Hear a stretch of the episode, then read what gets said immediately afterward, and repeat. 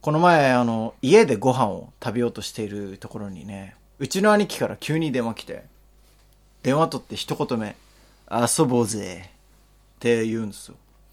もう僕はね、長年弟やってんので、この一言で、あ、多分こいつ今、沖縄から東京に遊びに来ていて、今なんか近くにいるんだろうなって、まあなんとなくはわかるわけよ。でも普通さ、今俺東京にいるんだけどとか、来週東京行くんだけどって言ったら、事前に説明するじゃないですか、自分の状況を。でもね、うちの兄貴っていうのは、サプライズ的に、遊ぼうぜってあの、いきなり言うんですよ。僕からしたらね、そんなもんサプライズでも何でもなくて、めちゃくちゃ迷惑なわけですよね。だって、今からご飯食べて、ご飯食べたら寝る、もうそんな準備整っている中、今から外に出なきゃいけないという。めんどくさいなぁと思ってね。頼むもう神様、今東京にいないでくれっていう、そう思いながら僕は兄貴に、遊ぼうって言ってもさ、今俺東京にいるんだけど、つったんですよ。そしたらうちの兄貴はすごく笑いながら、俺も今、東京にいるに決まってるやし、って言いました。うーん、長い一日になりそうです。稲本稲造深夜の5時間目。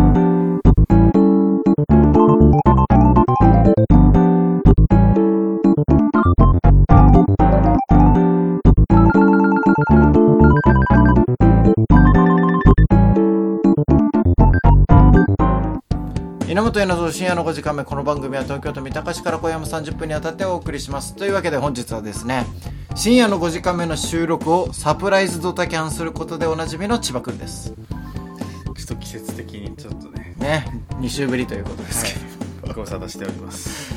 いやあのー、こういうサプライズもねあるわけですよ。サプライズっていろんな種類あるけど。はいはい。ね千葉くんはドタキャンしましたけど逆にど、どた、なんて言うんだ？これは。どた行くというか。今から行く。これは迷惑だよね。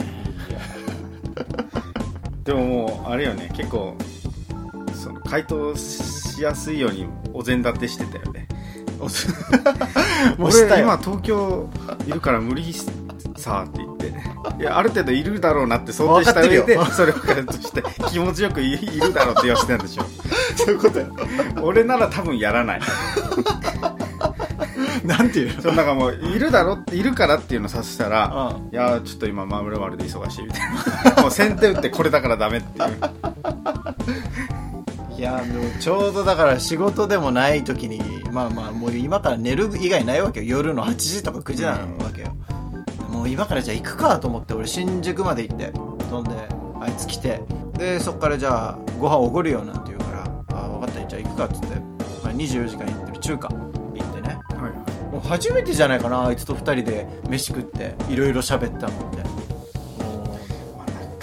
ないよな兄弟。兄弟で。2人よ。2人でっていうのは。ないだろお前も弟と。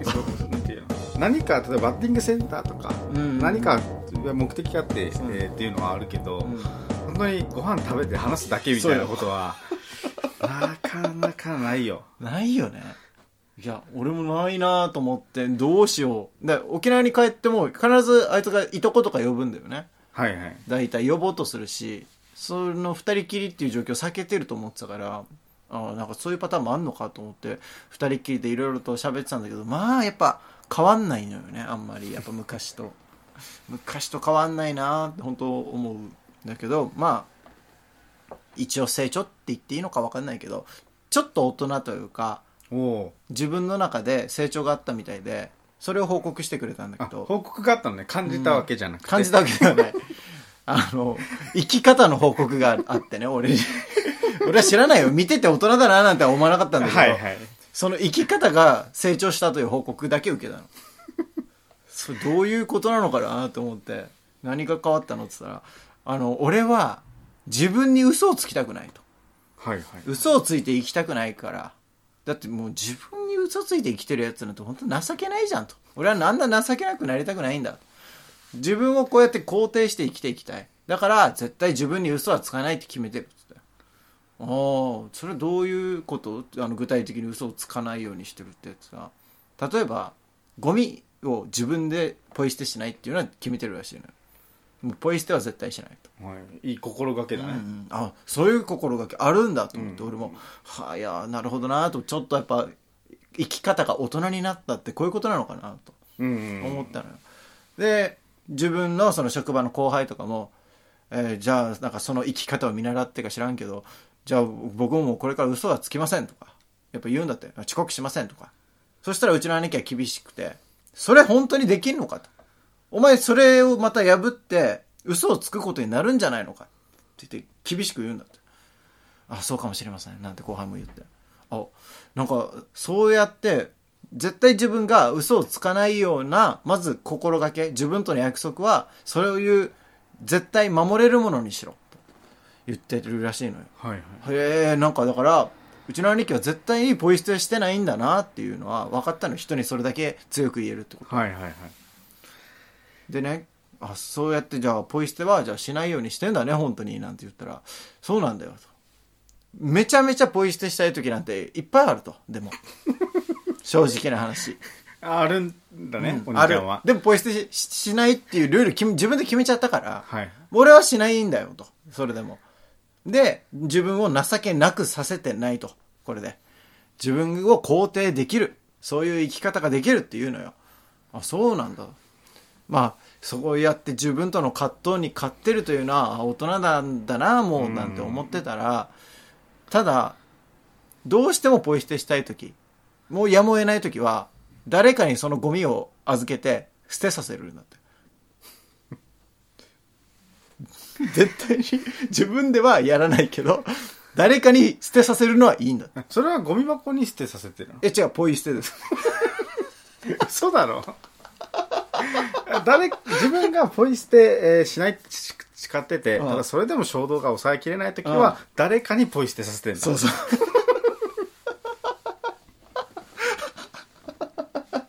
いや。いやいや。こんな大人いる？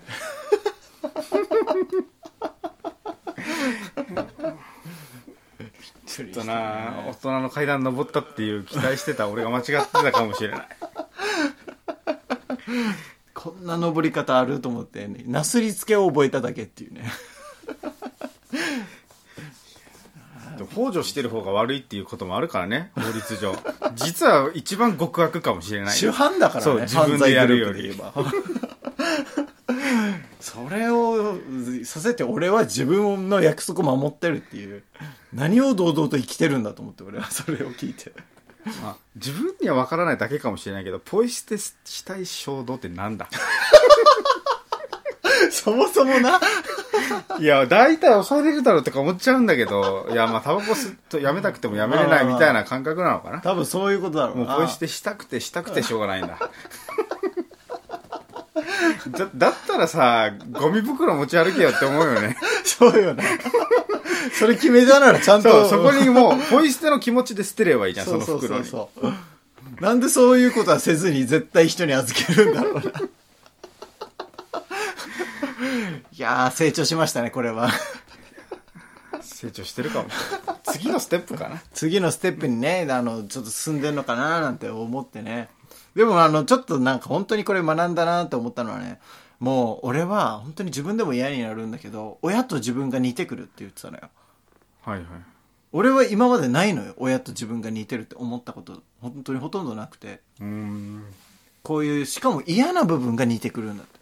そう兄曰くうんうちの両親の嫌な部分と俺の嫌な部分が似てんだよねってうちの兄貴は言うわけよ、はいはいはい、ああそうなんだと思って俺はそういうふうに感じたことがなかったから自分が親に似てる兄に似てるななんていうふうには、うん、そういうふうにはあるんだ例えばどういうことなんつったらまあこういうふうに考えをこう押し付けてしまうというかやっぱりこのポイ捨てしてはいけないというルールに関してを それをやっぱ自分の考え方というのを強くやっぱ主張してるじゃない。うん、まあまあ、別にそれを俺にやれとは言ってないけど、でもそういう主張がううちの両親と重なると。俺もそういうことを言われて、すごい嫌な気持ちになった。うん、でも俺はたまにそれを人に言ってしまうことがあると。うん、それを主張ではなくも押し付けてしまうことがある。っていうのがやっぱ嫌だなっていうふうに言ってて。ああ、まあそういうところは認めてるんだと思って。うん、まあそういうところでよく喧嘩なんていうのは起きますからね、親子喧嘩っていうのは。はいはい、どっちの主張も。親は押し付けて、で、子も押し付けて、押し付け合いで喧嘩になるみたいなことがほとんどだったんですけど、まあ俺はそれを見てたからこそ押し付けないようにしてたんだよね、多分。はいはい主張はしても、それを絶対やれとは言わないし、絶対にこれが正しいとは思わないっていう考え方だったから多分似なかったんだよね。意識的に似ないようにしてた。まあでもあいつは本当にシンプルに自分に嘘なく多分その当時も生きてたんだろうから、うんきっと似てしまったんだろうなと思って素直に生きてたら。でまあね、そのよ翌日かな、うちの父親と電話して、そういえば昨日さ、あいつ来てたよと。東京にいきなり来て。なんかいろいろ喋ってたよと。え、そうなんだなんて言って。あの、それでね、俺が、これは親に伝えなきゃいけないなと思ったのは、あいつは自分の中でもう親に似てる部分があって、それが嫌だって言ってたよって言ったら、ああ、そうか。お前もそのうち来るよって俺言われたのよ。え？ちょっと待って。まずそれについてのレスポンスではないんだなと思って。うんすぐ話が変わってたよねそうそうすぐ押し付ける方向に行っちゃったのよ、だからね。あ、本当に似てるなって思っちゃったの、それ。まずは、俺のその考えで具体的にどういうところがとかじゃなくてそこ、広げるんじゃなくて、うんもう自分のターンに入ったそうそうそう、もうバンってすぐ押し押されちゃったのよ。あ、こういうことかと思って、そこが多分似てて嫌だなって思ったし、はいはいそこで多分昔もずっと喧嘩してたんだろうなって。俺はそんな親の押し付けがましいなんて思ってなかったし、親は押し付けるもんだってなんだったら思ってたから、別になんか疑問でもないし嫌だなって思ってたわけでもないんだよね。あ、でもこういうことかと思って。人に押し付けるっていうのは。ああ、なんか、あ、そう、まさにその押し付けがましいっていうところが似てるらしいよ、なんて言ったら、お前も似てくるよ、そろそろ。あ、そうかな。じゃあ親から見てて、その稲本はどこが似てますかと。稲本稲造どこが親と似てますかって言ったら、そうだね、なんて言うかな。うん、押し付けがましいところかなって言われたんだよね。マジか、とてかもう似てるじゃん。思って。もう、あこれから似るんじゃないの？これから似ることになるなって。俺自身もだから似てくんのかと思って。あすごい嫌だなと思ったね。それが似てくるっていうのは。でもあれかもね。兄はそこに気づけてるのがうん。すごい一歩かもね。一歩かもしれない、ね、親は気づいてないわけでしょ。親はもう全く気づいてないです。自分が押し付けてることもそんなに気づいてない。それがいいいい思いとか悪い感情とかを見せないってことでしょ、そうそうそうそう。いやそうなのかと思って。でも俺の主張としては絶対にまあわかんないよ。押し付けがましいって思うのはもう俺以外の人が判断すればいいと思うけど押し付けがましくないと思うと。二人に比べたら。はいはい。兄と父に比べたら。俺は押し付けがましくないと思うと俺の中でやっぱ押し付けがましい人っていうのは自分以外の考えとか自分以外の意見を絶対に認めない人のことだと思うの。うんうんもう代表例というかもうまさにその通りだよね、そうそうそう。俺は俺の中の押し付けがましいの定義ね、うん。でそれで言えばうちの兄貴ねあの新宿で喋ってた時に昔の話になって高校の時俺はねあの家計のためにバイトの資金を全部こう全部ではないかなまあ多少は生活の足しに使ってたの自分が稼いだ給料をちょっと生活費が足りないから、えーなんか支払いがあるからっつって、まあ毎月何万かは与えてて、まあ多分総額にすると本当に何百万ってあるわけよ。うちの兄貴はそれ一切やらなかったの。はいはいで、俺は今考えて思うのは、俺が上京してからお金貸してくれなんて言われたことないのよ、親から。だから、あれ？払わないでもいけたんじゃないかって思うの、今振り返ったら。なんかそれを兄貴に話したんだよね。俺、あの時払わなくてもよかったんじゃないかなって思うんだよね。今考えたら確かにって。言ったら、そうだよ。あれ払うってバカだよっていうの。え、バカではないと思うんだけど。いやいやいや、俺とお前だったらどっちかというと、お前がバカさ。いや、だからバカとかじゃないとは思うんだけどって何回言っても、絶対バカって言わせたいのよ。俺が正しいじゃん。俺の話の方が正しいじゃんってすごい言うのよ。押し付けがましい 正しくはないけどねっていう、その、正しいとか正しくないとかの問題でもないし、こんな。それぞれのなんか生き方が違うというか、うん考え方が違うだけの話であってね。こっちは助けた。お前は助けなかった。それだけの話なわけじゃないですか。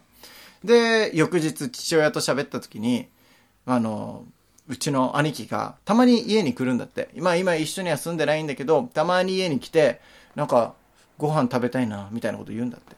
その時に、うちの母親が張り切ってさ、ケーキとか作っちゃったりするらしいね。へで、それを、うちの兄貴はもう生意気だから、あんまり美味しくないな、みたいなことも言うらしいのよ。作ってもらってるくせにえ、ね。はいはいはいで、それをうちの父親が喋るんだけど、いや、お母さんさ、バカだから、あの、ケーキとか作ってあげんのよ、あいつに、なんて言うのよ。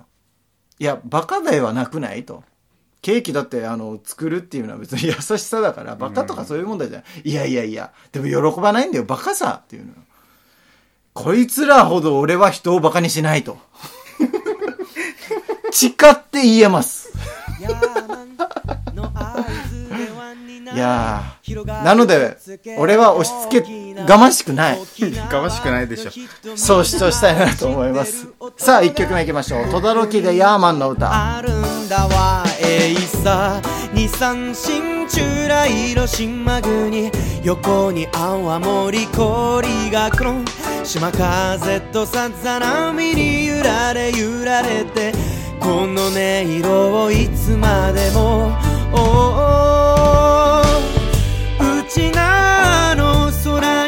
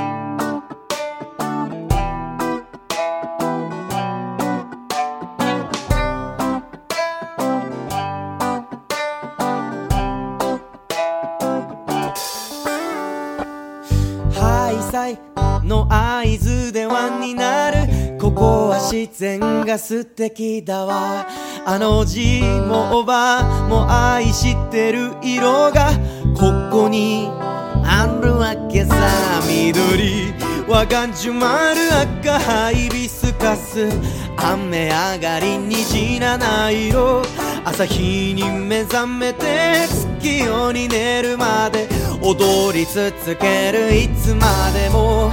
おー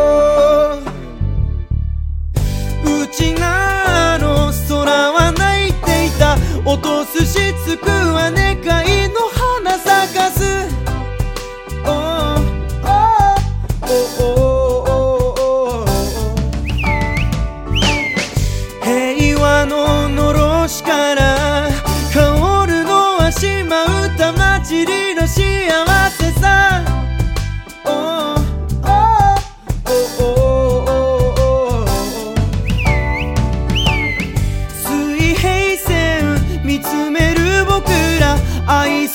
きもの何かと考えた。それはそれはあなたに降り注ぐティーダ模様うちなの明日の天気は雨のち曇り時に雨降らす。何一つとしていらぬものなどない。平和を願う今。分かち合い信じ続けると決めたんだ。誰一人として傷つくことのない。水平線と笑う僕ら愛すべきもの何かわかったんだ。それはそれは。瞳に咲き誇る君の色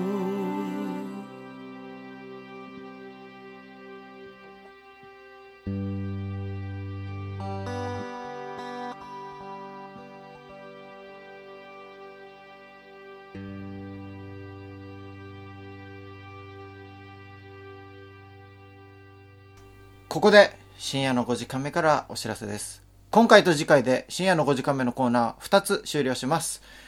千葉くんのおさらばダジャレ以外のコーナーは今月で最終回となるのでご了承ください。新コーナーは来週発表します。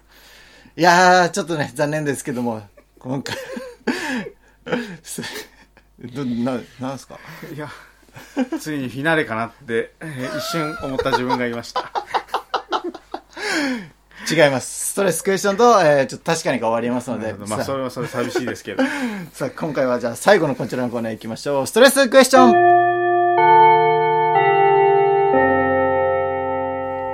さあ、最終回でございます。えー、ラジオネーム仙道。僕はもうすぐ26歳となってしまうのですが、年下と喋るときに少し胸が痛くなることがあります。自分ではやりたくないと思っていても、俺たちの時代は、っていう語り出しで、つい話を始めてしまうのです。僕が20代前半なら、お前の時代の話がしたいんじゃねえよ。現代社会に生きようや。と言いたくなります。世代間ギャップを感じさせないように、どう気をつけたらいいでしょうか。もうね、我々ももう、そっち側ですよ。いやもうそっち側ですね26だから、俺らも。もうだって今の高校生はとか言い始めたら完全に老害ですからね本当よ、もう老害よ。でしかもそのなんだろう。ランキングとか見た時に、うん。もう意識せずに行っちゃってる自分がいるのよ。もう情けないよね。老害に回ったんだな俺はっていうふうに思いますよ。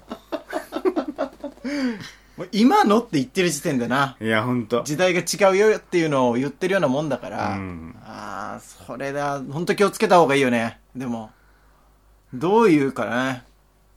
これ適切な言い方あんのかないやー、世代間ギャップ、だから高校生の今が、なんかもう世の中の今だと思って、自分たちはそっちの時代の、あの、流行りのことちょっと知らないっていうことで、あ、そんなの流行ってんだぐらいにした方がいいんだよね。勉強させてくださいっていうスタンスだよねああ、そういうの分かんなかったみたいな感じが多分正しくて。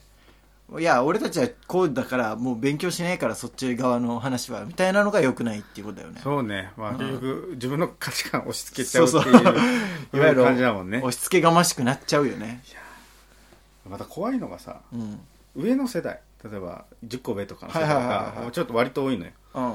がそこ間で話してる内容がうん絶対わからん時があって、あるな。でやっぱ気づかないのよそういうのって、うんで振られた時に何ですかそれっていうのでみんな気づくからああ、そうなんだ。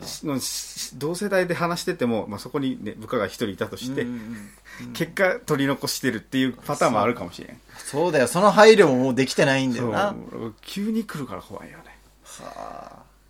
俺らで言えば何になるんだろうな。この話しちゃったらもう、だいぶ、うん下の世代を考慮してないなって思うようなのって。やっぱ流行ったドラマとかその辺だったりドラマするのかな？とかだしそれこそ、まあ、あのうちの高校だけの話になるかもしれないけど、はい。そのオリンピックの場所東京っていうのが決まりましたっていうのでちうんうん。ょっと流行ったじゃない？東京っていうのが。はい。ああいうのやってもポカンってするんだろうね。滝川クリステルじゃないですけど、おもてなしを大事にしましょうみたいなこと言ったら。うん、あなんすかそれまあそでななりそうだよね。これはだから本当にあの昔話なるべくしないように。そして世代間のものはなるべく言わないようにというのを心がける以外多分ないですからね、気をつけて今に生きようやって話です。さあ、えーラスト。ラストを飾るのはやっぱこの方。ラジオネーム福士蒼太郎。生粋の千葉ファンでおなじみの福士蒼太郎です。最近読書にハマっている僕はインターネットポルノ中毒という本を読んでポルノ中毒になるのがいかに危険かを学びましたポルノを浴び続けることにより無気力集中力不足不安感うつにつながるそうなので僕は思い切ってポルノ立ちをすることにしました。しかし決断してから3時間後宅配レンタルで AV が12本届きました。諦めました。千葉さんはどうやってポルノを我慢していますか？ね。忘れてたね宅配レンタルしてたこと。忘れちゃってて決心しちゃったんだ。もう諦めようと思ったらしいのよそれねもうああ来ちゃったらもういいや。って難しいっすよね。どう我慢するかっていう。これ大事な話だもんね。まあでもルーティーンじゃないですけど、うん。このタイミングでするみたいな決めたら他は我慢できたりするんじゃないですか？ああ月曜の夜にしようとか決めるの？とかいや僕はその頻度がそこまで、まあ、毎日うん。その欲が湧くというか、うん。そういうことはないので、うん。まあ、結果的にはルーティーンみたいになってるかなああ3日に1回とか。そうですそうです。そういうのがあるから。あるからいいです。毎日 っていうのであれば本当にもう意図的にルーティンにするしかないんじゃないかな。そうね。だから大事なのはやっぱそれができない状況を作るっていうことだったりするからね、うん。だから家にいるんじゃない？結構、家はな、うん。ずっと家にいるとかやっぱそういうのがいつでもできちゃうっていう状態になるのが一番危険というか。うん。だからちょっと場所を離れてっていうのが一番いいのかもしれないけどね。あとは見る作品にもよると思うんですよ。はいはい。見る作品がなんかあまりにもこうバラエティになんか飛んでるんじゃなくてもうこのこの洋物しか見ませんみたいなの方がいいんじゃないかなって。うんやっぱいろいろ見ちゃうと本当無限にあるからジャンルが。そうね。だから今日はあこれ、えー明日は別のやつそうそうそう。ってなっちゃうもんね。テーマ決めるっていうの大事かもしれない。千葉君は多分テーマ決めてるからあの整ってるんですよ。はいはい。だからそのね、いい感じにコントロールができてるっていう。いつもだってあれじゃないですか。本当になんか危ないやつしか見てないじゃないですか。あの電車内限定じゃないですか。千葉君が見るやつって。ああそういう週もあるかもしれないですね だからそれをちゃんと決めるっていうのは大事かもしれない、テーマをね。うん、次は海辺とか。海辺？海辺？海辺とか。海辺？海辺？海辺。海辺あんま見ないですね。だからまあ細かいのでもいいんですよ。ジャンルを絞っていきましょうよ。っていう。今日は以上です。えー、これまでメールありがとうございました。以上それスクエスチョンのコーナーでした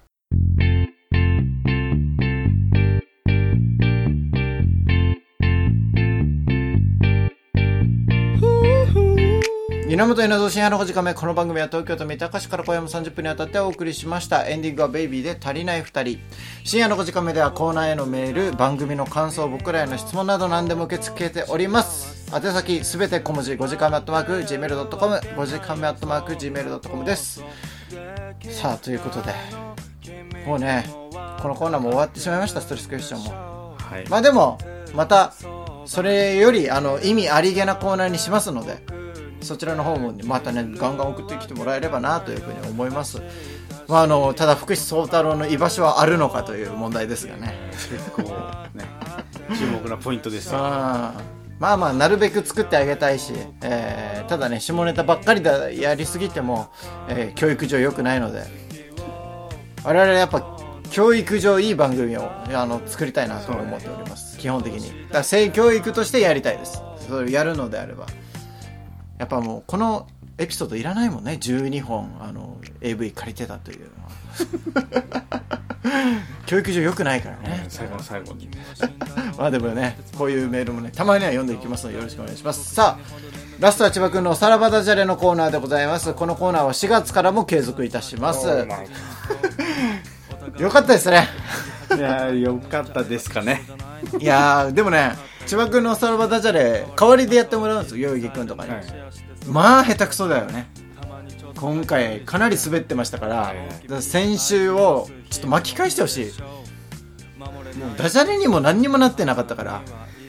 なるほどだからもう本家の力を見せてねこのダジャレのコーナーは俺のコーナーなんだっていう強い意志を感じさせてもらえればなというふうには思います。さあというわけでいきましょう。本日はこのダジャレとともにお別れです。どうぞ。